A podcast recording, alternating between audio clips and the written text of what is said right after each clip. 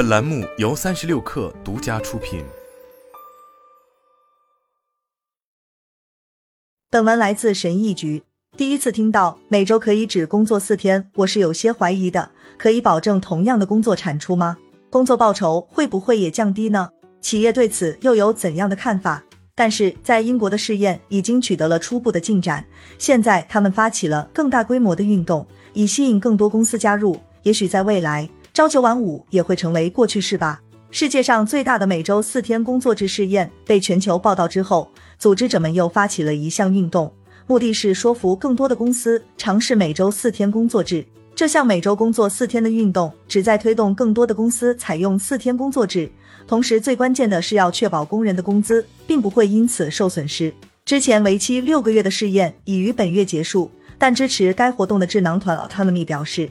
他将在接下来全国性的推广计划中帮助更多企业转型到四天工作制。在之前参加了六个月试验的六十一家公司中，有五十六家已经延续了每周工作四天的制度，其中还有十八家公司已经将其作为永久性制度。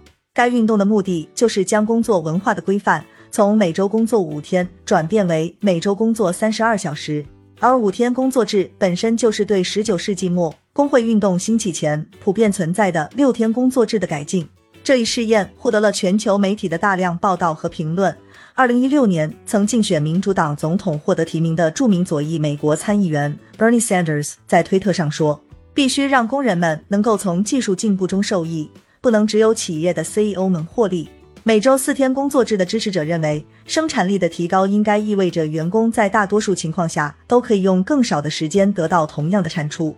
过去几十年来，生产力的增长一直是我们生活水平提高的关键。然而，到目前为止，英国政府官方还没有对这个想法表现出任何热情。商务部长 Martin Callanan 在九月份对议会表示，政府尚未评估采取四天工作制的成本和效益。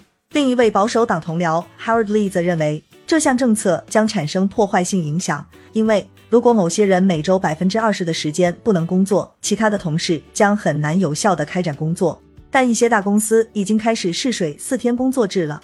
上周，英国第二大超市 Sainsbury's 表示将尝试为部分员工提供每周工作四天的机会，但他的试验并不会削减总工时，而是允许工人将同样的工时压缩到四天之内。